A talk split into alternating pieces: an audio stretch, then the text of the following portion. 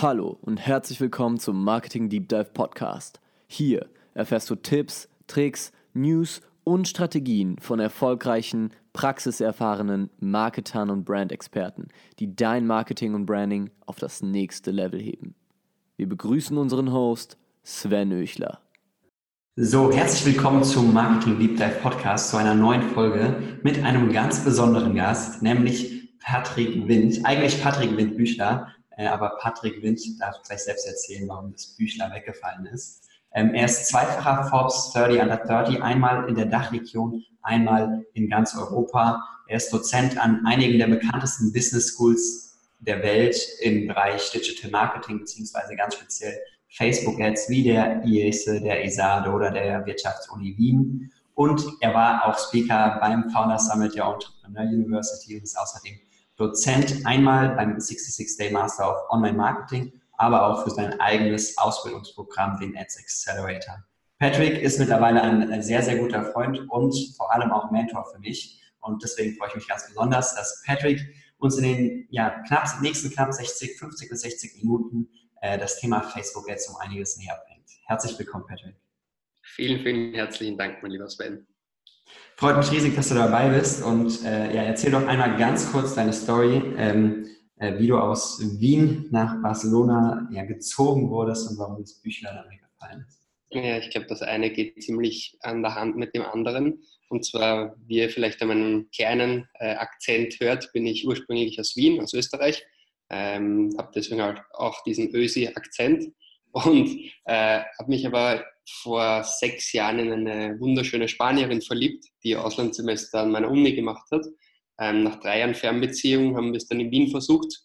Hat nicht funktioniert, deswegen äh, durfte ich dann nach Barcelona ziehen. Nee, Spaß, wir haben uns gemeinsam dafür entschieden, dass wir dann in Barcelona unser, unser Familienprojekt starten. Und das ist natürlich sehr schön und ich lebe ja ziemlich in der Nähe vom Strand und ist alles richtig, richtig positiv. Das Einzige, was natürlich nicht so ideal ist, ist der Familienname Windbüchler hier in Spanien. Das heißt, der typische Spanier würde das als Windbuechler oder gar nicht aussprechen, weil sie es einfach nicht können, sondern langer Name. Und das ist für den Business nicht förderlich, vor allem wenn du am Anfang halt als Consultant arbeitest und dich dann vorstellen musst oft. Und dann wollte ich auch noch eine richtig, richtig coole Website mit einer richtig coolen Domain machen und Windbücher war auch schon vergeben. Und dann habe ich hier äh, nach einer neuen Domain gesucht und dann gab es patrickwind.com. Und dachte, hm, nice, dann machen wir gleich mal ein Personal Branding, Rebranding. Und äh, seitdem ist das Büchlein weg und das ist eigentlich ziemlich cool.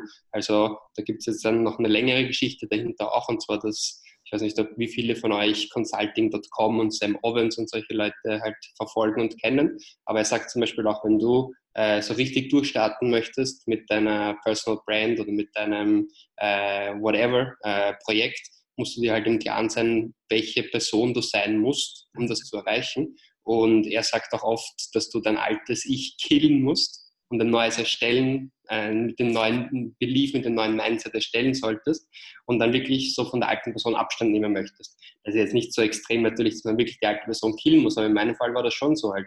Das alte äh, Mindset mit oh, ein bisschen auch 9 to 5. Ich war, habe ich auch in, in einem Angestelltenverhältnis als Consultant gearbeitet äh, für verschiedene größere internationale Beratungen und dann halt komplett selbstständig alle quasi alle Zelte abbrennen und ein ganz, ganz neues Leben hier in Barcelona aufbauen mit neuen Mindsets. Um ehrlich zu sein, hat das schon geholfen, wenn du dann plötzlich dich in den Spiegel, äh, in den Spiegel siehst und nicht mehr sagst, okay, ich bin der Patrick Windbücher von damals, der halt in die Schule gegangen ist und ist im Fußballteam und das alles, sondern plötzlich hast du eine neue Identität, hast eine coole Webseite, hast eine coole Visitenkarte und dann beginnst du das auch Schritt für Schritt wirklich zu glauben. Und selbst wenn das jetzt ein bisschen an den Haaren herbeigezogen klingt, aber er hat schon recht, das ist Sam Owens, wenn er sagt, dass es hilft, so einen neuen, äh, neuen Switch zu machen und vor allem dieses äh, alte Ich, sich von dem ein bisschen zu lösen und in, die neue, in das neue Mindset reinzukommen.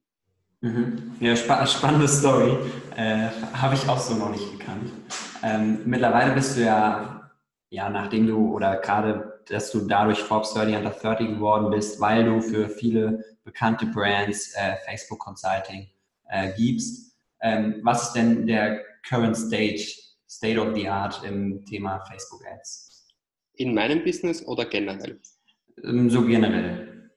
Generell ist der Current State, dass, die, dass der große Hype darum als große Money Machine ein bisschen abflacht, weil es halt nicht mehr so äh, billig ist wie noch vor vier, fünf, sechs Jahren, Ads auf Facebook zu machen. Also wir sprechen hier von CPMs, also Cost per Million Impressions. Und um 1000 Menschen auf Facebook und Instagram zu erreichen, ist es heute signifikant teurer als noch vor ein paar Jahren. Das ist ein Fakt. Und warum ist das so? Weil die Nachfrage nach diesen Impressions einfach signifikant gestiegen ist. Sprich, immer mehr große Firmen äh, packen ihr Werbebudget in äh, Social Paid Media, sprich in Facebook, Instagram Ads. Und für den kleinen, für die kleine One-Man-Show wird es immer schwieriger und schwieriger, hier wirklich rentable, also rentable Kampagnen zu erstellen. Sprich, wenn du noch vor ein paar Jahren 100 Euro in Ads investiert hast und daraus 200, 300 Euro in Sales generieren konntest, dann kann es sein, dass es heute, dass heute aus 100 Euro vielleicht 50 Euro Sales kommen oder 80 Euro.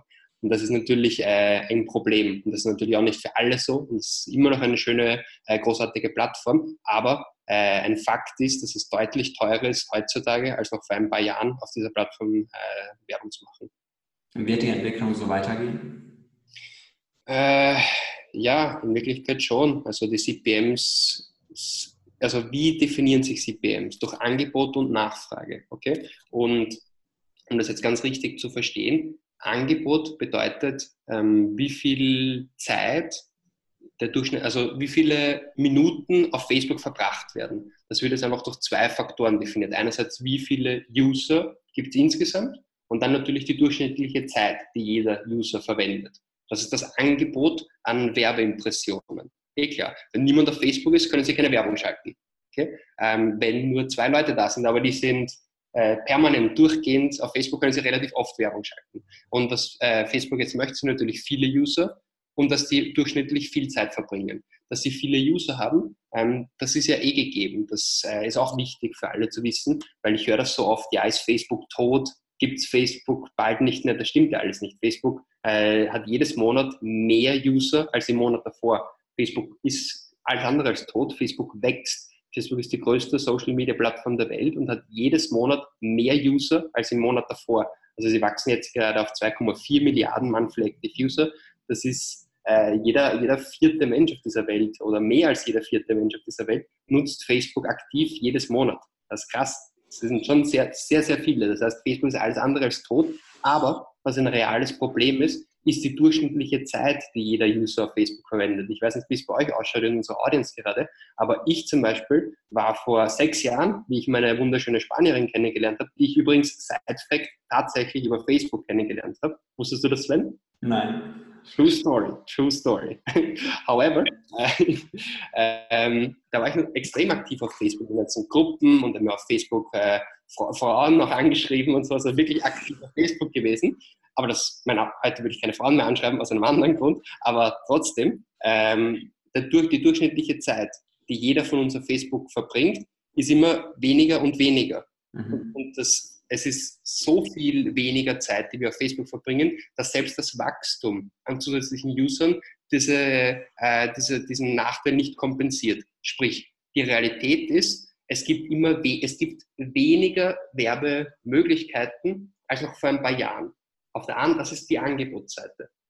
Die Nachfrageseite, ja, ist, wie ich eingangs erwähnt habe, die großen Firmen, sagen wir Volkswagen, sagen wir äh, Lufthansa, okay, sagen wir die Deutsche Bahn, diese, diese Unternehmen, die packen ihr Werbebudget aus äh, Fernsehkanälen, aus, äh, äh aus, aus Radio-Budgets, aus äh, Zeitungsbudgets, die packen dieses ganze ähm, Budget, das sie bisher in Schrottflinten-Marketing verwendet haben, indem sie einfach nur in die Menge rausgeschossen haben und gehofft haben, dass es irgendwie konvertieren wird. Die nehmen dieses Budget und packen es jetzt natürlich in Performance-Marketing, wo sie genau messen können, für einen Euro, den ich investiere, wie viel bekomme ich raus. Sprich, sie investieren unter anderem in Google Ads, sie investieren in YouTube Ads, aber natürlich auch sehr viel in Facebook und Instagram Ads. Sprich, ähm, wir wissen ja, dass unser Angebot jetzt immer ein bisschen weniger wird, aber auf der anderen Seite die, die Nachfrage nach diesen Impressionen, die wird immer mehr und mehr. Und das ist natürlich ein Problem, weil das ist eine, also, die, die, also die, der Prozess, der diesen CPM berechnet, ist halt eine Real-Time-Auction, also eine, eine Auktion. Wer bietet mehr, wer bietet mehr? Und wenn wir jetzt einfach in einer Situation sind, wo es immer weniger Angebot gibt und mehr und mehr Nachfrage, dann wird das natürlich für jeden Einzelnen immer teurer und teurer werden. Ein Ansatz, den Facebook hier wählt, um da, dagegen zu kämpfen, was natürlich eh sehr klug ist, ist, ähm, ja, ich habe sagen wir, konstant viele User, die sogar ein bisschen mehr werden, aber jeder User on average äh, ist weniger Zeit auf der Plattform. Naja, wie sie das lösen, ist, dass sie jetzt zusätzliche Werbeplatzierungen äh, innerhalb der Plattform eröffnen. Wie zum Beispiel, äh, weißt du das, Sven, was haben sie vor kurzem in den letzten Monaten zum Beispiel für zusätzliche Möglichkeiten, also zusätzliche Placements äh, geöffnet? Äh, naja, also gibt es glaube ich schon mittlerweile relativ lang, aber immer innerhalb des Messenger, Messengers die Placements. Äh, dann die Facebook Story Placements sind ja auch relativ neu. Ähm, was gibt es noch? Das sind glaube ich so mit die neuesten, oder? Ja, das ist sehr richtig. Jetzt gibt es vollkommen richtig. Äh, Messenger eine große Sache natürlich. Äh, nicht nur Instagram Stories, sondern auch Facebook Stories, auch Messenger Stories. Alles Placements, wo man jetzt aus quasi derselben Anzahl an User, die sowieso relativ wenig Zeit auf der Plattform verwenden, dann quasi ausnutzen auf allen Touchpoints, die sie innerhalb der Plattformen haben und dann möglichst viele Werbeplatzierungen rauszubringen. Das ist gut. Eine neue Geschichte, die ist jetzt auch gelauncht ist Facebook Search. Schon mal gehört? was ja. eigentlich, also ich bin da relativ überzeugt dass es eine coole Sache werden wird, aber bisher ist es halt noch nicht so das, das große Ding. Aber Facebook Search ist das erste Mal, dass Facebook, das an sich eine reine Push-Marketing-Plattform ist, eine Pull-Marketing-Möglichkeit anbietet. Was bedeutet das jetzt? Also nur ganz kurz, Push-Marketing bedeutet, ich kann Nachfrage kreieren, wo jemand gar nicht nach mir sucht. Sprich, jemand ist einfach gerade in der U-Bahn, fährt mit der, fährt mit der U-Bahn äh, zur Uni und geht auf Facebook oder Instagram und kriegt plötzlich eine Werbung von einer Sonnenbrillenfirma. Dieser Mensch, der wollte ja gerade gar keine Sonnenbrille kaufen, aber er sieht die Werbung und im Endeffekt gefällt es ihm und er kauft das. Push-Marketing. Das Gegenteil ist Pull-Marketing. Pull-Marketing ist äh, ein und derselbe Mensch, den wir gerade aus der U-Bahn kennengelernt haben, ist zu Hause, sitzt zu Hause an seinem Laptop, denkt sich, hm, ich fliege jetzt bald auf, auf Malle äh, auf Urlaub und ich brauche Sonnen, ich brauch eine Sonnenbrille. Und er geht auf Google und äh, tippt ein, äh, Sonnenbrille online kaufen. Das ist ein ganz anderes Setting. Das ist ein Pull, eine Pull, ein Pull-Marketing-Environment, ja. wo eine latente Nachfrage jetzt beide danach sucht. Und was jetzt Facebook macht mit diesen Facebook Searches, ist relativ spannend, weil innerhalb von Facebook und Instagram, insbesondere innerhalb von Facebook in diesem Fall, äh, gibt es ja den Facebook Marketplace. Den kennst du ja, oder? Den Facebook Marketplace. Ähm, was kann der? Findest, nutzt du das manchmal oder wenig? Überhaupt nicht. Was aber auch daran liegt, dass ich überhaupt nicht konsumiere und auch kein E-Mail, auch kein About You, auch fast gar kein Amazon nutze.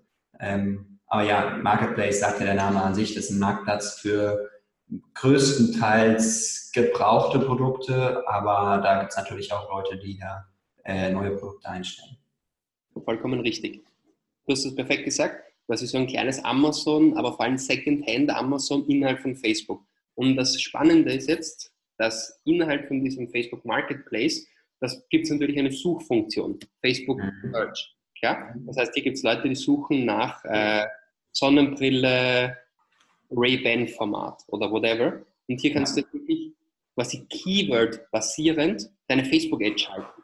Und das ist spannend, dass die, das, quasi die, die Verbindung aus diesen zwei Welten und da gibt es sehr viel Potenzial. Das Problem ist, dass natürlich nicht so viele Menschen diesen Facebook Marketplace so ausführlich nutzen, dass da wirklich genügend äh, extrem viel Volumen da ist. Aber wenn das besser und besser adaptiert wird, glaube ich, ist es ein relativ spannender Kanal, diese Facebook-Searches. Äh, ja, ja, und was ja auch neu ist, wenn man von Facebook spricht, muss man ja auch immer äh, WhatsApp und Instagram äh, dazu nehmen, dazu zählen. Äh, bei Instagram heißt es, ja, laut Medien, dass ähm, Facebook Instagram Druck macht, dass Instagram mehr Geld verdienen muss, mehr Umsatz generieren muss. Und ja, die einzige Lösung, die Instagram da natürlich hat, ist mehr Werbung auszustrahlen. Das heißt, da steht es jetzt zur Debatte laut Medienberichten, dass in Zukunft äh, zwei Story-Ads direkt hintereinander laufen sollen.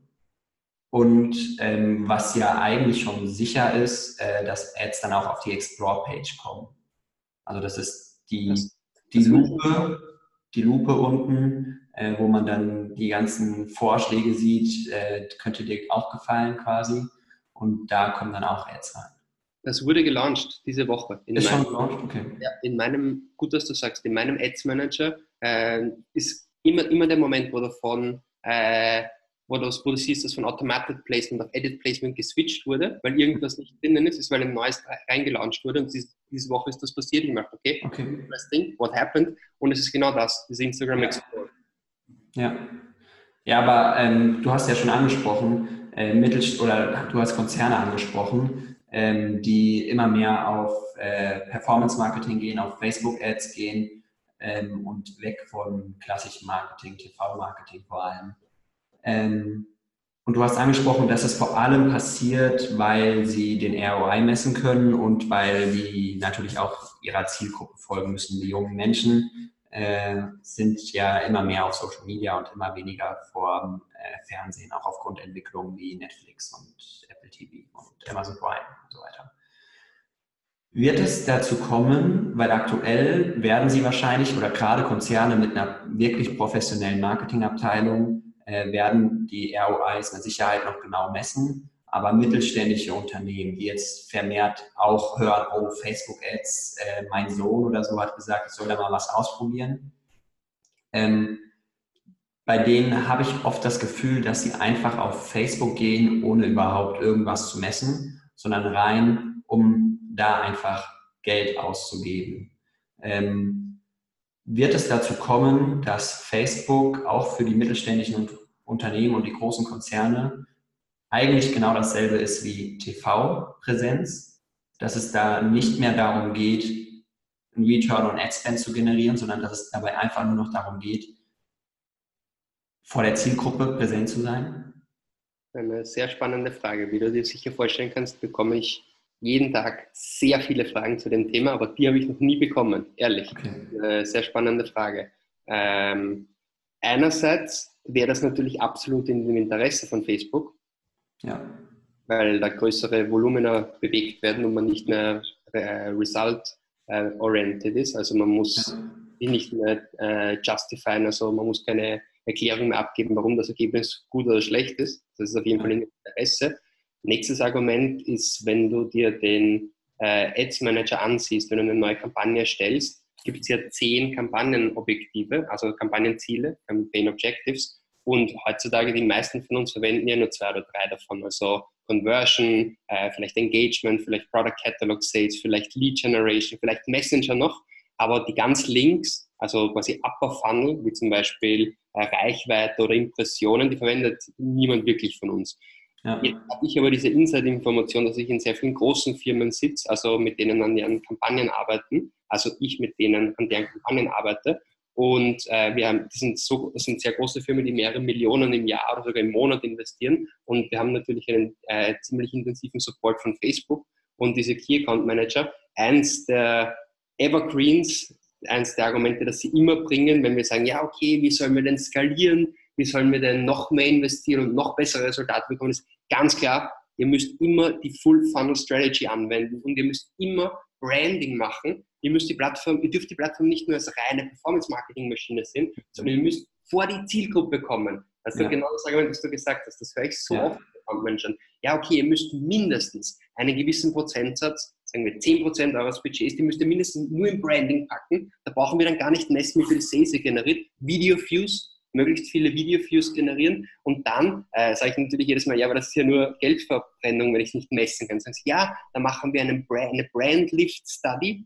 kann man eh machen, das ist eh cool, aber da musst du mindestens 10.000 Euro investiert haben in dieser Kampagne, gibt es wieder viele Limitationen. Und eine Brand Lift Study, was die dann macht, ist, dass sie im Nach, also du machst eine Branding-Kampagne und misst in Wirklichkeit gar nichts und hoffst, dass es irgendwas bringt und dann im Nachhinein machst du quasi eine eine qualitative, quantitative Umfrage. Okay? Ja. Und dann kannst du dann, ähm, vielleicht haben, hat das schon mal wer von euch gesehen, so eine, bekommst du dann so eine Umfrage rein. Ähm, welche, von welcher dieser Marken hast du eine Ad gesehen in den letzten ja. Wochen? Oder wenn du jetzt Haarshampoo kaufen würdest, welche Marke würdest du kaufen? Also quasi Brand Recognition, Brand Recall, äh, Studies, das ist eh in Ordnung, aber für wie du richtig sagst, für größere Mittelstände oder für größere Corporates spannend. Und das Ganze, und jetzt ist das Problem, wenn wir als normale Performance-Marketer weiterhin unsere 100 Euro investieren wollen und 200, 300 Euro Return machen wollen, dann ist diese Impression, auf die wir bisher normal gewettet haben, auf die gehen dann natürlich auch diese ganzen Branding-Kampagnen, die ein ganz anderes Ergebnis abzielen und bei denen es auch, auch egal ist, wenn sie mehr dafür zahlen. Sprich, für uns ist das alles nicht positiv. Für uns ist das alles eher äh, den Preis noch in die Höhe schrauben. Ja. So, an der Stelle machen wir einen kurzen Cut. Äh, das war schon eine sehr, sehr intensive, knappe halbe Stunde äh, mit dem lieben Patrick. Wenn dir es gefallen hat, dann kannst du dir gleich den zweiten Teil in der nächsten Folge anhören, in der nächsten Podcast-Folge. Ich danke dir auf jeden Fall schon mal fürs Zuhören bis hierhin und wir hören uns hoffentlich gleich in Folge